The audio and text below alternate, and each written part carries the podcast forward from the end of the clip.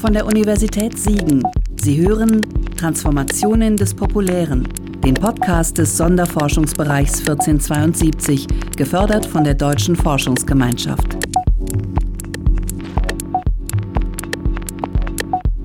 Herzlich willkommen zu unserem Podcast im Rahmen des SFB Transformationen des Populären. Wir begrüßen heute zwei wichtige Gatekeeper des deutschen Wissenschaftsbuchmarktes. Eva Gilmer, Lektorin im Surkamp Verlag im Programmbereich Wissenschaft und Alexander Rösler, Lektor im Fischer Verlag im Programmbereich Sachbuch. Wir, das ist das Teilprojekt B01, Wissenschaft im Bundesrepublikanischen Taschenbuch zwischen 1955 und 1980. Das sind Jörg Döring. Ja, danke. Danke, dass ich heute mitdiskutieren darf. Es war gar nicht so geplant. Jetzt freue ich mich, dass ich mit am Tisch sitzen darf. Und Ellen Heath? Ja, ich bin auch sehr gerne da und ich freue mich auf das spannende Gespräch. Danke. Ja, die zweite Teilprojektleiterin Ute Schneider aus Mainz kann leider nicht dabei sein. Mein Name ist Katharina Knorr. Ja, hallo. Wir freuen uns ja. auch, dass wir da sein dürfen. Danke für die Einladung. Vielleicht könnten Sie sich ähm, selbst kurz vorstellen und uns erzählen, was Sie bei Fischer bzw. Surkamp tun, wie Sie dazu gekommen sind. Der Alexander fängt an, er ist länger im Geschäft. Okay. Ja, aber nur unwesentlich länger. Also ich habe wie viele, ich habe Philosophie studiert und auf die Frage, was ich denn damit werden will, habe ich damals den Berufs Blättern zur Berufskunde. Da gab es in den 70er Jahren, so lange ist es schon her, gab es ein Heft Philosophie. Also für Leute, die sich erkundigen wollten, wie, was man mit Philosophie machen kann. Und da stand halt an der Uni bleiben und Journalist und so. Und da stand immer Lektor. Und dann, als meine Tanten mich immer gefragt haben, was willst du damit machen, habe ich gesagt, ja, ich werde Lektor. Aber habe nie erstens wusste ich nicht, was das ist und zweitens habe ich auch nie dran gedacht, Lektor zu werden. Dann habe ich studiert und promoviert und rumgejobbt und was weiß ich. Und dann durch ähm, ganz viele Zufälle habe ich dann ähm, bei Surkamp angefangen, genau in der Wissenschaft damals und war dann Lektor für Wissenschaft. Und innerhalb von Surkamp war ich dann noch bei der Edition Surkamp, da sozusagen die koordinierende Aufgaben übernommen, weil das ja eine Taschenbuchreihe ist, die sich also von Lyrik bis Wissenschaft alles abdeckt. Und ich war dann eher für diese sachbuchartigen Titel zuständig, würde ich jetzt sagen, und habe halt dafür gesorgt, dass das dann alles zusammenkommt. Und dann bin ich zu Fischer gegangen, habe dort eine Wissenschaftsreihe weitergeführt und umpositioniert, die berühmte weiße Reihe, die natürlich nicht so berühmt ist wie die schwarze Reihe, aber die schwarze Reihe war die Geschichtsreihe, die Zeit des Nationalsozialismus. Und die weiße Reihe war die Geisteswissenschaftsreihe, die auch eine große Tradition hatte und die Günter Busch lange, also drei Stationen vor mir, äh, gemacht hat bei Fischer. Und die habe ich dann übernommen ins Hardcover. Das wird auch nochmal interessant, warum. Ins Hardcover transponiert. Und da ist sie heute noch. Und Mittlerweile bin ich aber für das gesamte Sachbuch zuständig und mache alles Mögliche, also nicht nur Wissenschaft, sondern das gesamte allgemeine, anspruchsvolle Sachbuch. Ja, bei mir war es ähnlich und anders. Ich habe auch Philosophie studiert, nachdem ich vorher viele andere Sachen gemacht habe, unter anderem eine Buchhändlerlehre. Und ich wollte eigentlich immer Buchhändlerin werden, schon als Kind weil ich Bücher einfach mochte, wahnsinnig früh lesen gelernt, habe viel gelesen, habe meine Eltern zum Wahnsinn getrieben, habe mit dieser Leserei. Und dann war ich in dieser Buchhandlung, das war eine ganz tolle Buchhandlung in Frankfurt, die damals schon zum Surkamp Verlag gehörte und fand das zwei Jahre ganz toll und dann fand ich es nicht mehr so toll weil es eben Buchhandel war und ich irgendwie das Gefühl hatte, ich muss noch ein bisschen mehr denken lernen. Und dann habe ich Philosophie studiert, noch tausend andere Sachen gemacht und dann war mein Studium auch irgendwie zu Ende und ich dachte eigentlich, dass ich Autorin werde. Was natürlich immer der verblasene Wunsch ist, wenn man gerne Bücher macht und Bücher liest und so die Verbindung aus Philosophie und Literatur irgendwie ganz toll findet. Und musste aber ja irgendwie Geld verdienen und habe angefangen zu übersetzen und Wissenschaft Meine erste Übersetzung, da war ich noch Hilfskraft an der Universität, war ein ganz dickes äh, Buch eines analytischen Philosophen aus den USA, furchtbar umfangreich. Und das war mein erster Kontakt mit dem Lektorat des Surkamp Verlages, dem Wissenschaftslektorat, weil das Buch dort erscheinen sollte. Naja, und dann hat mir der Alexander quasi den Gefallen getan, die Stelle zu wechseln innerhalb des Verlages und dann wurde seine Stelle frei und dann hat mich unser damaliger gemeinsamer Chef und Freund Bernd Stiegler, für den ich eben dann noch eine zweite Übersetzung machte und dann auch eine dritte, gefragt, ob ich Lust habe, ins Lektorat einzutreten. Und ich habe erst mal so gedacht, nee, also ich will doch nicht morgens um neun irgendwo in so ein Büro und abends um sechs zurück. Ich bin gerade so dabei, erste Texte zu schreiben und ich will frei sein.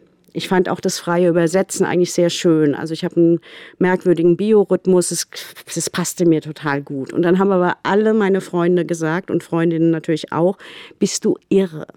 Also wieso, du kannst den Job nicht ablehnen. Ein Lektoratsjob bei Surkamp äh, in einem Bereich, der dich interessiert, Geisteswissenschaften, Philosophie und so weiter, mach das doch mal so zwei Jahre und dann wirst du sehen. Und dann war ich irgendwie ein Jahr wahnsinnig unglücklich, weil ich eben um neun immer da sein musste und äh, man ging dann halt auch nicht um fünf, sondern es ist furchtbar viel Arbeit, können wir vielleicht auch noch äh, später drüber reden. Und dann habe ich mir immer so eine komische Grenze gesetzt. Wenn die Goethe-Ausgabe im Deutschen Klassikerverlag abgeschlossen ist, dann höre ich wieder auf. Und dies zog sich wahnsinnig lange hin. Es zog sich wirklich ewig hin. Und der letzte Band, der Registerband, ist dann auch erst in den Zehnerjahren, als der Verlag schon in Berlin war und ich schon mehr als zehn Jahre dabei erschienen. Und dann gab es Veränderungen. Also Alexander war dann in der Edition, ging dann weg. Dann, äh, der Bernd Stiegler wollte dann zurück an die Universität. Und dann war eben seine Leitungsstelle frei, also des Wissenschaftsbereichs. Und ähm, dann habe ich wieder gedacht, ach, meine schöne freie Arbeit, aber ich fand es dann eben doch auch interessant und seitdem bin ich es. Und als dann der letzte Band des äh, der Register äh, der Goethe-Ausgabe erschien, dachte ich, ah, jetzt kann ich meine Autoren auch nicht alleine lassen. Und inzwischen mache ich Programmleitung Wissenschaft und eben auch Sachbuch. Also wir haben es so ein bisschen erweitert. Ja, und ich weiß nicht, also vielleicht wird es dann doch bis zur Rente so weitergehen. Wir hatten beide schon die Begriffe, mit denen wir schon ein bisschen arbeiten, also Sachbuch und auch äh, von dem anspruchsvollen Sachbuch und dann natürlich auch von dem wissenschaftlichen Buch geredet. Also wie würden Sie diese zwei Termini unterscheiden? Was ist ein wissenschaftliches Buch und was ist ein Sachbuch oder anspruchsvoller Sachbuch? Also ich fange mal mit einem Satz an, auch ein Wissenschaftsbuch ist ein Sachbuch. Der Begriff Sachbuch ist sozusagen kann man sagen, der umfasst wahnsinnig viel, nicht? Von einem, von einem Fachbuch über Holzhacken und äh, Molekularbiologie bis hin zum Kochbuch, zur äh, Schauspielerbiografie, sehr populäre, also eigentlich nicht fiktionale Inhalte. Das ist alles Sachbuch. Und dann gibt es eben ein Spektrum. Und zwei Pole habe ich eigentlich schon genannt. Also das absolut sich an der Fachöffentlichkeit exklusiv richtende Fachbuch bis zum populären, sich an eine möglichst breite Leserinnenschaft richtende Sachbuch.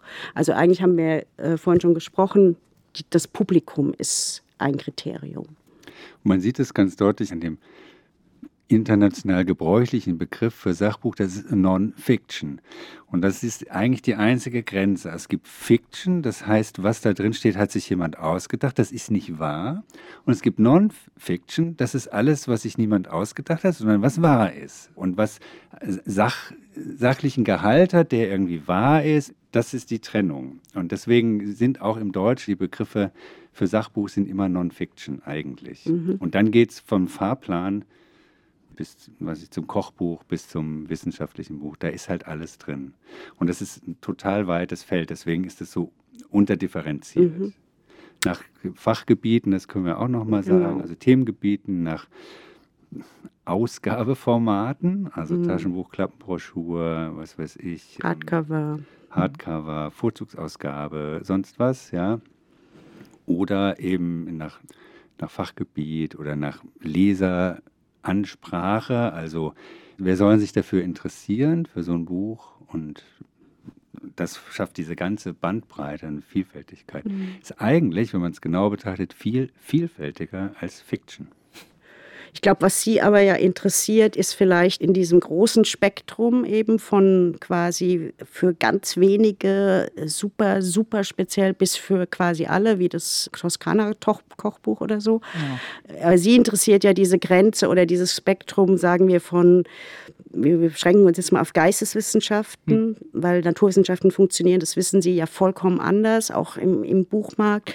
Und da gibt es natürlich tatsächlich ein Spektrum von auch Fachliteratur bis zu populärerer Literatur im Sachbuch und da wiederum von anspruchsvoll bis sehr populär. Man kann es nicht immer genau zuordnen, aber vielleicht ist ein Kriterium, dass das populäre Sachbuch in der Regel Erkenntnisse popularisiert, aufarbeitet, aber nicht selber erzielt, die der Autor eines wissenschaftlichen Buchs beansprucht, jedenfalls, selber gefunden zu haben. Also wir haben sehr viele Bücher, zum Beispiel auch in meinen verschiedenen Programmen, wo eher im Wissenschaftssegment, sagen wir, eine bestimmte These über diese Gesellschaft aufgestellt wird, die dann in populären Büchern aufgegriffen, weiter popularisiert, einfacher dargestellt, nochmal anders beleuchtet wird. Aber die eigentliche Forschung, und das sehen Sie ja auch wie dann zitiert wird, auch in, in Sachbüchern, wird dann immer verwiesen, wie Herr XY oder Frau XY geschrieben hat. Aber darauf wird dann sozusagen weitergearbeitet und populärer dargestellt. Und man kann sagen, das Sachbuch, das Anspruchsvolle, aber auch das Populäre hat schon den Anspruch, sich nicht nur an eine akademische Öffentlichkeit zu richten, sondern an eine breitere. Da sind die, ist die akademische natürlich eingeschlossen. Und ich will auch nicht sagen, dass wir, also ich zum Beispiel bei meinen Wissenschaftsbüchern habe ich schon auch den Anspruch, dass es eben nicht nur ein soziologisches Buch nicht nur Soziologen lesen, sondern vielleicht auch an Soziologie stärker interessierte Leute. Aber die Voraussetzungen, wie die Sachen gearbeitet sind, sind beim Wissenschaftsbuch oft höher. Also da muss man manchmal was schon mitbringen. Da wird nicht mehr alles erklärt, während im Sachbuch vielleicht dann noch mal auch stärker erklärt wird oder die Zusammenhänge ein bisschen vereinfacht werden. Was nicht heißt, dass es banalisiert wird. Es ist einfach eine, eine Vermittlungs-, eine andere Vermittlungsebene und ein anderes Zielpublikum, was dann vor Augen steht der Autorin. Genau, ich würde noch ergänzen, was das akademische Fachbuch betrifft. Da gibt es eben dann auch, was in den Reihen, mit denen sie sich beschäftigen, oft ein Ziel ist, also sozusagen vermittelte Weitergabe an Studierende. Mhm. Ja, also so, das sind dann zusammenfassende Werke, das ist ja auch in den Materialien, die wir gelesen haben, wie viel ähm, Eigengestaltung darf da drin sein. Und da gibt es ja dieses, was ich sehr interessant fand und was wir können wir auch noch erzählen, wenn man so eine Reihe plant, dann äh, hat man einen Autor mit großem Namen in der Wissenschaft, der hat natürlich keine Lust, jetzt einfach das amtliche Wissen zusammenzutragen und es schön sozusagen so zu konfigurieren, dass man das als Studierender leicht und bekömmlich lesen kann und was kapiert, sondern er will dann irgendwie originell sein. Und das ist dann schwierig. Ja, das heißt, das ist dann schon ein wissenschaftliches Fachbuch auch, weil es sich an eine bestimmte Leserschaft richtet aber hat eben auch nicht den eigenforscherlichen Anteil, sondern hat dann sozusagen mhm. diesen pädagogisch zusammenfassenden, mhm. der auch schwierig ist. Da gibt es solche und solche Bücher, das wissen wir alle, wenn wir mhm. schlechte Einführungen lesen. Ja? Da differenziert sich das in, in sozusagen Zielpublikum oder Leserschaft oder so aus. Also da muss man sich vorstellen, wer soll das lesen und wie soll das gemacht sein, damit die Leute, die das lesen sollen, auch tatsächlich lesen und was davon haben. Man könnte vielleicht auch noch sagen, es gibt natürlich auch bestimmte Themenformate, die ganz klar wissenschaftlich sind. Also wenn Sie eine Spezialfrage behandeln, keine Ahnung, der Begriff der Handlung in der postanalytischen Philosophie. Da werden Sie sehr Mühe haben, selbst wenn Sie ein toller Schriftsteller sind, das in ein populäres Sachbuch zu transformieren. Muss ja auch nicht sein während so großformatige Themen, Zukunft der Welt oder so, da gibt es sowieso, da ist, wenn die Fragestellung schon sehr groß ist, ist natürlich auch die, ich will nicht sagen Gefahr, aber dann ist es auch angezeigt, größere Striche zu ziehen und ein bisschen allgemeiner zu werden. Und das ist, tendiert dann eher zum Sachbuch. Weil gerade so vom Leser, von LeserInnen mhm. gesprochen wurde. Also in Ihren konkreten Arbeiten, welche Zielgruppen hat man eigentlich da vor Augen? Und dann ist für mich halt die interessante Frage, wer dann liest das Buch am Ende? Wie mhm. erfolgreich ist man darin, diese Leserkreisen eigentlich zu erreichen? Wir haben sicher unterschiedliche Publika. Jetzt, wenn wir jetzt auf die Reihen schauen, die wir gerade betreuen, also partiell, nicht? Äh, die Bücher, die jetzt in zum Beispiel in Surkamp Taschenbuch Wissenschaft erscheinen, sind natürlich na klar, haben sie als Zielgruppe erstmal Studierende, Professoren, also die ganze akademische Welt, aber ich würde ja auch sagen, trotzdem immer auch darüber hinaus. Da gibt es aber dann natürlich schon auch Bücher, die wir extra zum Beispiel für den Unibetrieb konzipieren. Klassisches Beispiel der Reader, wie es so heute heißt, oder die Anthologie oder ja, klassische Sammlungen. Da merken wir in der Beobachtung dann schon, also wir, wir wissen ja, wie viele Bücher wir verkaufen. Wir bekommen schon auch mit, ob sie in Seminarplänen auftauchen, ob sie sozusagen immer wieder in den Leselisten auftauchen. Und, ähm, und ich merke das also bei diesen Büchern, wenn wir jetzt mal ganz speziell auf diese zugeschnittenen Reader gucken, merke ich halt, wenn der Semesteranfang kommt. Und da gibt es durchaus welche, die ganz dauerhaft laufen. Das sind keine Mega-Bestseller in den ersten zwei Jahren und auch nicht in den ersten fünf Jahren, aber auf so sagen wir zehn Jahre funktioniert das dann schon. Und, und dann haben wir halt ähm, eine Klassiker-Backlist, die wir auch tatsächlich pflegen und die uns zum Beispiel in der Pandemiejahre jetzt wieder ganz große Freude gemacht hat. Also wir schon gesehen, dass die Leute mal wieder Zeit haben, äh, die feinen Unterschiede von Pierre Bourdieu zu lesen oder sowas. Das sind Bücher, da machen wir nichts mehr dran. Ne? Die sind einmal, die, die haben meine, unsere Vorvorgänger irgendwann mal irgendwie eingekauft und die laufen tatsächlich nach wie vor. Und da haben wir das Glück, dass wir ein paar Sachen haben, an denen eben in bestimmten Fachrichtungen niemand vorbeikommt. Und da gibt es auch Konjunktur, das muss ich auch schon auch sagen. Also wir können irgendwann mal auch über den Niedergang von überhaupt Verkaufszahlen bei Wissenschaftsbüchern sprechen. Das ist extrem, ja. Also das haben sie auch in den Archivalien, mit welchen Startauflagen da gearbeitet wird. Da träumen wir heute von. Das muss man schon sagen, ja. Das hat mit ganz vielen Sachen zu tun. Unter anderem, ich weiß nicht, wir haben jetzt noch so einen Semesterapparat gehabt, als wir studiert haben und dann hat man sich das Buch gekauft. Ich weiß schon, dass das heute nicht mehr so ist, ne? dass da kopiert und gescannt und Auszüge und so. Also da, da spielt die Veränderung an der Uni eine große Rolle für die Zahlen. Ähm, genau. Ansonsten haben wir inzwischen in den allen Verlagen, bin ich ganz sicher, einfach ein ganz enges Zahlenmanagement. Also wir sind sehr gut versorgt mit Tagesabsatz und was weiß ich, Monats, Wochen, Zahlen. Wir können sehen über bestimmte Tools, in welchen Regionen Deutschlands welche Bücher besonders gut laufen und welche nicht. Das ist sehr interessant, also soziologisch interessant ähm, und so weiter. Und beim Sachbuch funktioniert es wirklich anders. Das kannst du vielleicht noch genau, mal. Also Sachbuch muss man jetzt nochmal sagen. Also ja, ich wollte zu den Readern sagen, also genau. wir haben früher auch Reader gemacht. Früher heißt aber vor mehr als zehn Jahren und wir haben uns komplett davon verabschiedet. Ganz einfach, weil wir gemerkt haben, es lohnt sich nicht mehr. Warum lohnt sich nicht mehr? Weil die wenigsten Dozenten ähm, solche Reader quasi von der Stange nehmen, sondern die suchen sich das alles selbst zusammen. Das war schon vor 10, 15 Jahren der Fall. Dann haben die kopiert und dann sozusagen die Kopiervorlage gemacht, die man sich dann beim Copyshop abgeholt hat. Und dann war die Zusammenstellung, die man selber als Buch gemacht hat, war nicht die, die jeder Dozent für dieses Thema dann so getroffen hätte. Und jetzt dann, also sagen wir ab den 2010ern sowieso, da wird alles digitalisiert und mhm. hochgeladen, da sind wir raus. Die individuelle Zusammenstellung der Texte, die in diesen Fachseminaren ähm, gelesen wird, die weicht ab. Es gibt vielleicht einen Konsens, die drei Texte müssen rein, aber nicht die zwölf oder 14 Sitzungen, die man hat, 14 Texte, die bei allen gleich ist, sondern das sucht sich jeder zusammen. Das wird dann gescannt und hochgeladen und kein Studierender geht in die Bibliothek und schon gar nicht in die Buchhandlung und kauft sich äh, für auch 12 Euro ein Buch ja, also da würde ich, ich will nicht total widersprechen, weil er hat natürlich irgendwie recht. Ähm, andererseits, äh, man macht natürlich so einen Reader nur, wenn man was bietet, was es sonst auch nicht gibt. Zum Beispiel Erstübersetzungen. Und Sie können einen Reader auch nicht mehr machen zu Themen, die sehr abseitig sind. Jetzt reden wir jetzt viel zu lang über Reader. Ähm, wo wir irgendwie, weil sie bei uns erscheinen, auch ein bisschen klar machen, das ist ein interessantes Thema. Also Sie können keinen Reader machen zu Themen, wo es schon drei Reader gibt und das schon seit, also ich, sie brauchen jetzt keinen Reader mehr machen über Kants Vernunftbegriff. Ne, da gibt es so viel. Aber ich weiß, dass ich vor ähm, 15 Jahren einen Reader gemacht habe zur Philosophie der Emotionen, als gerade dieses ganze Gefühlsthema hochkam. Und der funktioniert einfach immer noch.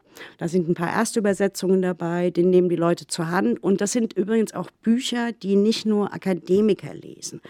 Das kommt aber auf das Thema an. Also so, so ich will jetzt, also so, sagen wir mal, akademisch interessiertes Lesepublikum, die sich über kompakt über so ein Thema mal informieren will, kauft es. Damit können Sie nicht allein einen Verlag bestreiten. Das ist irgendwie klar. Aber ich finde es nach wie vor nicht völlig rettungslose Aktion, wie Alexander das findet. Bei Readern ist bei uns die Entscheidung gefallen. Ja, ja, Aber klar. würden Sie sagen, dass. Äh Geht übrigens auch nur im Taschenbuch, ne? Also, weil das Ihr Thema ist, also das können Sie nicht im Hardcover und so weiter mit Schutzumschlag vergessen Sie es. Das, sowas geht nur bei niedrigsten Kosten, äh, super strikt kalkuliert, Übersetzungen müssen bezahlt sein und so weiter. Also da müssen Sie streng sein mit den Herausgebern und so weiter.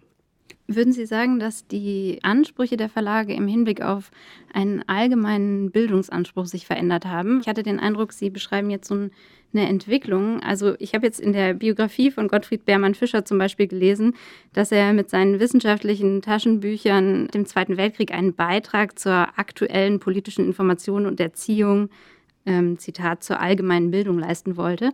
Und das mit den Readern geht ja auch so ein bisschen in die Richtung, dass man so über ein Thema informiert. Mhm. Wenn Sie jetzt sagen, das gibt es heute nicht mehr oder das lohnt sich nicht mehr und es ist eine Frage, richtet sich eigentlich stärker nach dem Autor oder hat der Verlag an sich als System noch einen geschlossenen Anspruch an die Welt. Also was Absolut. Also der wird heute nur anders eingelöst. Das ist schon klar. Also, also jetzt, also die sozusagen die ich sag's mal, renommierten Verlage, die man sozusagen aufzählen kann, wenn man auf der Straße gefragt wird, die haben alle einen Anspruch an Programm. Da, da wird nicht irgendwas gemacht, mhm. sondern da wird ganz klar gesagt, das machen wir und das machen wir nicht. Aus ganz bestimmten Gründen. Schon allein, weil man sich konzentrieren muss. Man kann nicht alles machen.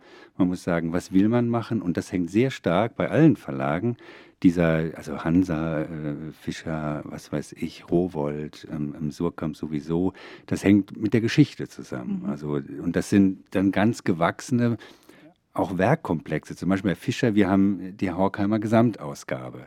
Der fühlen wir uns verpflichtet. Also jetzt nicht der, den Texten von Horkheimer, das auch, sondern sozusagen das, wofür Horkheimer steht, also sozusagen kritische Theorie, Aufklärung, Reflexion über gesellschaftliche Zusammenhänge, das ist leitend immer noch. Wir haben die Sigmund Freud Gesamtausgabe, wir haben Valerie gemacht in den 80ern, also das, das sind dann gar nicht irgendwie kommerziell erfolgreiche Sachen unbedingt, aber welche, die die Identität von einem Verlag schon prägen. Und man versucht, deswegen wenn wir über Günter Busch reden oder, oder was weiß ich, Ivo Frenzel oder so, das sind Leute, die das geprägt haben und ist da drin in diesem, sozusagen in dieser Flussbewegung. Und man kann auch das Ruder rumreißen, was anderes machen, aber eigentlich sind gerade ältere Verlage mit so einer Geschichte, jetzt also wie Fischer und natürlich auch Surkamp und die ist einfach da, die Geschichte und das ist auch ein Vorteil, weil es also jetzt rein verkäuferisch gesprochen ist Identität natürlich auch immer ein Transportmittel.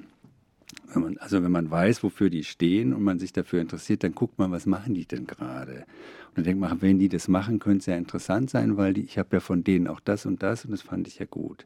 Ja, das ist übrigens auch der Reihencharakter, über den müssen wir auch nochmal sprechen. Das, das ist damals die Idee gewesen, würde ich heute, da sind wir unterschiedlicher Auffassung, ja, habe ich auch das starke Meinungen. Wenn Sie dazu. unterschiedliche Auffassungen ja, genau. sind. Ja, also ich würde ja sagen, dass, ich weiß gar nicht, ob wir so unterschiedliche Auffassungen sind, weil du das, was du gerade zur, über Identität gesagt hast, gilt ja, kann ja auch für Reihen gelten. Ja, genau. Und das äh, ist bei uns besonders ausgeprägt. Also wir das haben zwei Reihen, die besonders ikonisch sind, das würde ich schon sagen, so wie bei euch die schwarze Reihe, ist es bei uns die Edition Surkamp und das Surkamp Taschenbuchwissenschaft. Ähm, also ich will noch mal kurz was äh, zu dieser.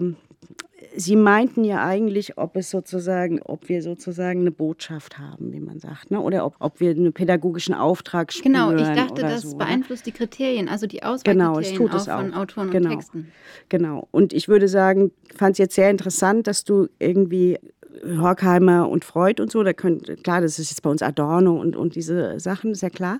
Das ist aber Vergangenheit. Und ich, ich finde, die große Schwierigkeit und Kunst und aber auch die Freude ist, den Geist irgendwie zu transportieren, aber nicht den alten, also der muss modernisiert werden oder der muss sozusagen äh, ständig wieder überprüft werden, nicht revidiert werden, aber man muss den Geist in neuen Sachen finden, sonst erstarren sie.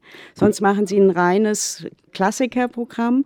Und da würde ich sagen, gibt es so ein paar ich weiß nicht, Werte ist zu stark, ja, aber so eine bestimmte Grundorientierung, von der ich mir einbilde, dass sie fast in, dass ich sie in, bei, bei, den, bei meinen Büchern fast immer nennen könnte, wo die da ist.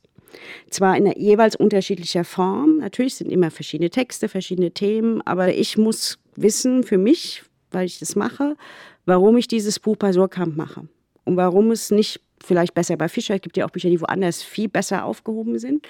Also diese Art Operation, die ist jetzt nicht explizit, ist mir, glaube ich, inzwischen irgendwie so habituell geworden, aber die ist schon irgendwie da. Und die ist schon vorgeprägt durch genau diese Autoren, die es bei Fischer und bei uns eben auch gibt, die das mal vorgezeichnet haben, durch die Gründer, durch deren Philosophie, durch die Geschichte des Verlags. Die muss aber in die moderne Zeit transformiert werden. Und das ist eine, ganz schön schwierig manchmal. Ich würde aber schon sagen, ich habe schon irgendwie die Hoffnung, dass die Bücher, für die ich mitverantwortlich bin, dass sie der, auf der Welt sind, was zu einem gesellschaftlichen Gespräch beitragen. Und zwar zu einem wichtigen gesellschaftlichen Gespräch, also zu Themen, Problemen, Fragestellungen, die unsere Gesellschaft heute betreffen. Aber also beitragen ist, ist bei uns ja genauso, genau. aber beitragen in der richtigen Weise. Auch ein Thilo genau. Sarrazin mit seinen Büchern spiegelt Absolut, etwas, genau. was in der Gesellschaft da ist. Nur das würdet weder ihr noch wir würden jemals das meine ich, der Geist ein ist der, Buch von genau. diesen Menschen drucken. Punkt. Genau. Und trotzdem äh, erfüllt er natürlich, er, ist, er zeigt etwas, was eine Strömung in der Gesellschaft, er zeigt eine durch die Verkaufszahlen ja deutlich ausweisbare, dass er ein großes Interesse trifft, also etwas artikuliert, was viele vielleicht zumindest interessiert. Ja? Mhm. Trotzdem, da würden wir sagen, da machen wir nicht mit, das machen wir nicht, das sollen andere machen wir nicht. Und warum nicht? Weil wir ein anderes Selbstverständnis der sozusagen Themen haben und, und auch der Art, wie wir über bestimmte Phänomene sprechen wollen. Genau. Deswegen Horkheimer bei euch ist Adorno. Also ich meine, so eine, mhm.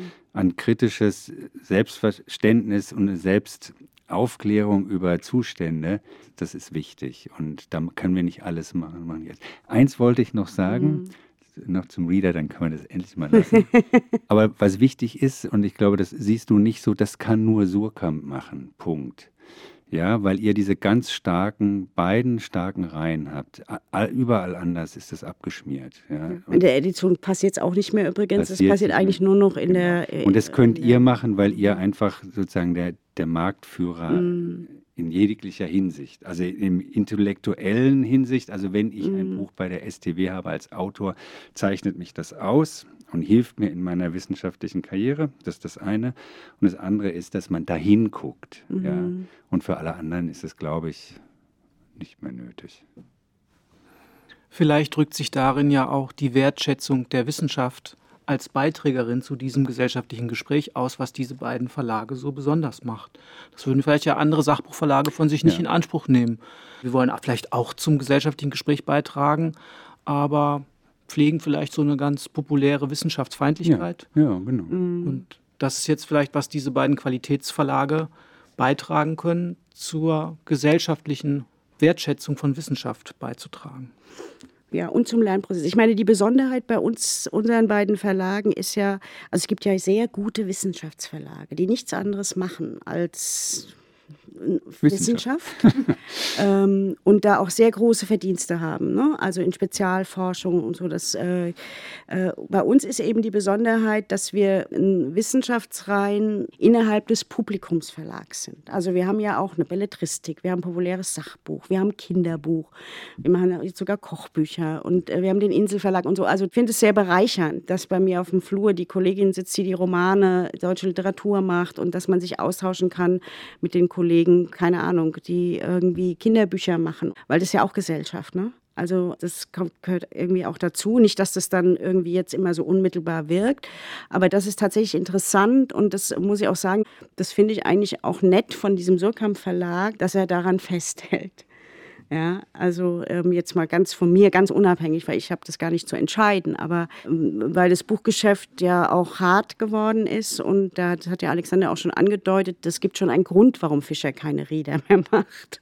Ja, ich will in den, weiß, weil wir auch schon vorhin drüber gesprochen haben. Ich, einen Begriff will ich nennen, der mir sehr wichtig ist und der ich finde ich genau das beschreibt, was wir beide machen. Der stammt von Michael Hagner, dem Wissenschaftshistoriker, der gesagt hat, das geisteswissenschaftliche Sachbuch. Mhm. Und genau in dieser Zusammenfassung ist das drin, was wir eigentlich mit unseren Wissenschaftsbüchern machen wollen. Also nicht Wissenschaft für Wissenschaftler, mhm.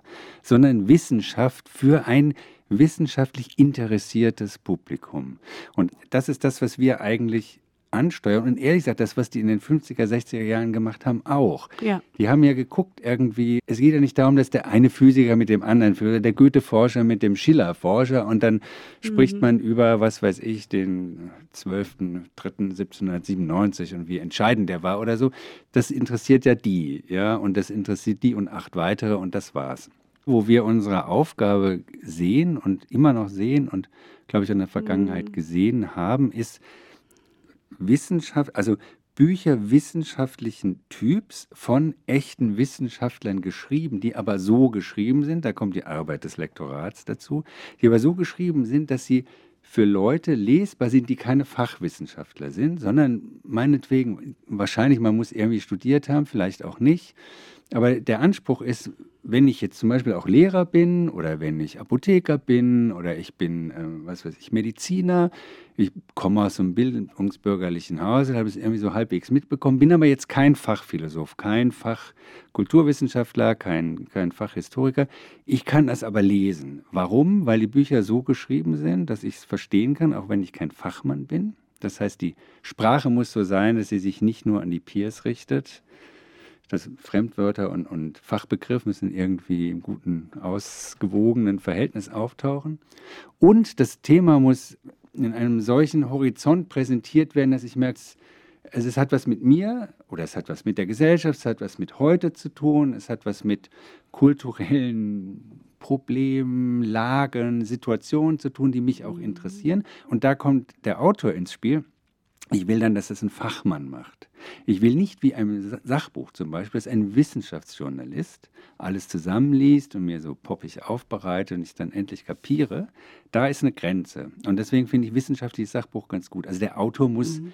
Street Credibility haben, ganz klar, weil hm, man will auch wissen, okay, der weiß es, weil der ist der Fachmann. Aber es muss so geschrieben werden, dass ich es verstehen kann, auch wenn ich nicht Germanistik studiert habe, sondern Soziologie drei Semester und dann doch Jura. Und das Thema muss so sein, dass es irgendwie ich das Gefühl habe, da, das ist jetzt wichtig, da, die sagen mir was über meine Zeit, meine Gesellschaft, das Menschenbild, über eine ethische Fragestellung. Das ist wichtig jetzt zu wissen und, und das wird er mir liefern. Und das ist das, was wir eigentlich anstreben, würde ich mal so sagen. Genau, das, was du jetzt beschreibst, kann man an unseren Corpora gut studieren. Also an Beginn des wissenschaftlichen Taschenbuchs äh, in der Bundesrepublik müssen die Wissenschaftler noch dazu erzogen werden, zu dieser Street Credibility, von der ihr sprecht. Also überhaupt in diesem Bewusstsein zu schreiben, dass das jetzt nicht nur eine akademische Öffentlichkeit oder so eine esoterische Akademikerverbreitung findet, sondern dass das wirklich 50.000 Leute lesen, zumindest kaufen. Ob sie es dann lesen, ist ja nochmal eine andere Frage. Aber wir müssen jetzt eine Entscheidung fällen. Ich finde das Gespräch super interessant. Wir müssen jetzt ins Restaurant, sonst machen die in Siegen, schließen die ab. Aber ich traue denen nicht da drüben. Ich ja, traue denen einfach nicht. Die, äh, die, wir, die haben uns schon so oft versetzt. Also in Siegen muss man früh essen gehen. Wir reden noch bis morgen früh.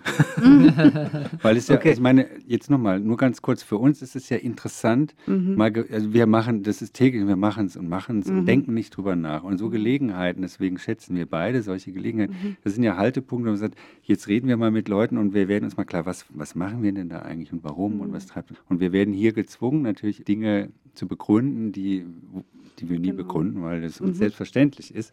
Und es ist aber interessant. Der Blick auf die Arbeit ja. ist immer interessant, weil genau. wir, ähm, äh, also wenn wir ähm, Volontäre oder Studierende haben, die bei uns hospitieren, dass sie sich ganz anders vorstellen. ganz überrascht sind, was da ja. so passiert. Jetzt würde ich schon gerne noch wissen, inwiefern anders Sie sich das vorstellen. In aller Hinsicht. Also ich meine, der, der größte Irrtum oder die Fehlvorstellung ist, dass wir den ganzen Tag am Schreibtisch sitzen und lesen mhm. in Texten. Das Lesen muss man sich als Lektor echt, also aus ja. den Rippen schneiden ja. und der findet außerhalb der normalen genau. Arbeitszeiten genau. statt. Das kann man jetzt schon mal sagen. Die, die Produkthaftigkeit des Buches, für die meisten ähm, steht ja der Inhalt im Vordergrund, nicht? Also der Text, der Content. Aber der ist für uns natürlich auch wichtig, sehr klar, ist der Beginn von allem, ist ja klar. Aber das Ganze ist doch auch ein Produkt und äh, da hängt unfassbar viel Zeug dran, ja. wo man gar nicht dran denkt. Jörg Döring hat uns gesagt, wir dürfen den Begriff Produkt nicht benutzen für die, die Arbeit von Sokamp und Fischer. Naja. naja. wir sind ja Realisten. Ja, man muss mir sein. Ja. Und, aber es ist tatsächlich so. Und die Aufgabe eines Verlages ist ja auch, sozusagen ein Buch in die Welt zu bringen und zu verbreiten. Und mhm. diese Verbreitungsaufgabe ist, also uns werden ja die Bücher anvertraut, nicht, also die Herstellung eines Buches, dass es gedruckt ist, geschenkt. Also das kann man heute in jedem Copyshop, kann man sich ein Buch drucken mhm. lassen. Das sieht dann auch gut aus. So, das kann jeder. Sondern die Kunst und die absolute Schwierigkeit ist, dieses Produkt, nennen wir es so, an das geneigte mhm. Publikum zu bringen und dafür zu sorgen, dass es A, jeder sieht, B, jeder kauft mhm. und noch besser, jeder liest, obwohl wir das genau. nicht beeinflussen. Es hat schon einen wahren Charakter, es hat einen Doppelcharakter. Das hat mhm. die Caroline Amlinger in, in, ihrem Buch einfach auch super beschrieben. Also es hat eben beides. Ne? Es ist einerseits eben eine Nichtware, weil es den Inhalt hat, aber es ist eben auch eine Ware und es muss auch eine Ware sein, weil der Inhalt muss ja verbreitet werden. Und ähm, klar, Drucktechnik ist heute nicht mehr so avanciert und trotzdem ist es interessant. Natürlich haben wir noch Korrekturleser und es gibt noch Umbrüche und es gibt irgendwie irgendwie Durchschuss und so weiter. Also es gibt trotzdem auch noch. Es hat auch eine materielle Seite natürlich. Und da denkt man natürlich, wenn man, also ich habe ja auch nicht dran gedacht, von der Uni denkt man immer nur an die Argumente, die da in diesen Texten stehen. Aber wie viele Schritte nötig sind, dass es dieses Buch wird, dass wir die ja auch alle begleiten und dauernd mit Entscheidungen konfrontiert werden. Machen wir es so, machen wir es anders. Das ist bei der Taschenbucherei vielleicht nicht so, aber bei Umschlägen, Designer, Fotos haben wir vorher noch drüber gesprochen. Klappentext schreiben, da sind wir schon in so werblichen Sachen machen und so weiter. Da hängt so viel dran, da denkt man gar nicht. Suchmaschinenoptimierung, sage ich. Ja, diese Metadatenpflege. Metadatenpflege. Also mhm. das geht heute. Ja. Und es bleibt alles am Ende am Lektor hängen. Möchtest du ein Schlusswort sprechen? Nee, das ist doch ein sehr schöner Abschluss. Ich ja. meine, wir müssen dann also über Popularisierung. Es bleibt alles am Lektor hängen, heißt das Gespräch. genau.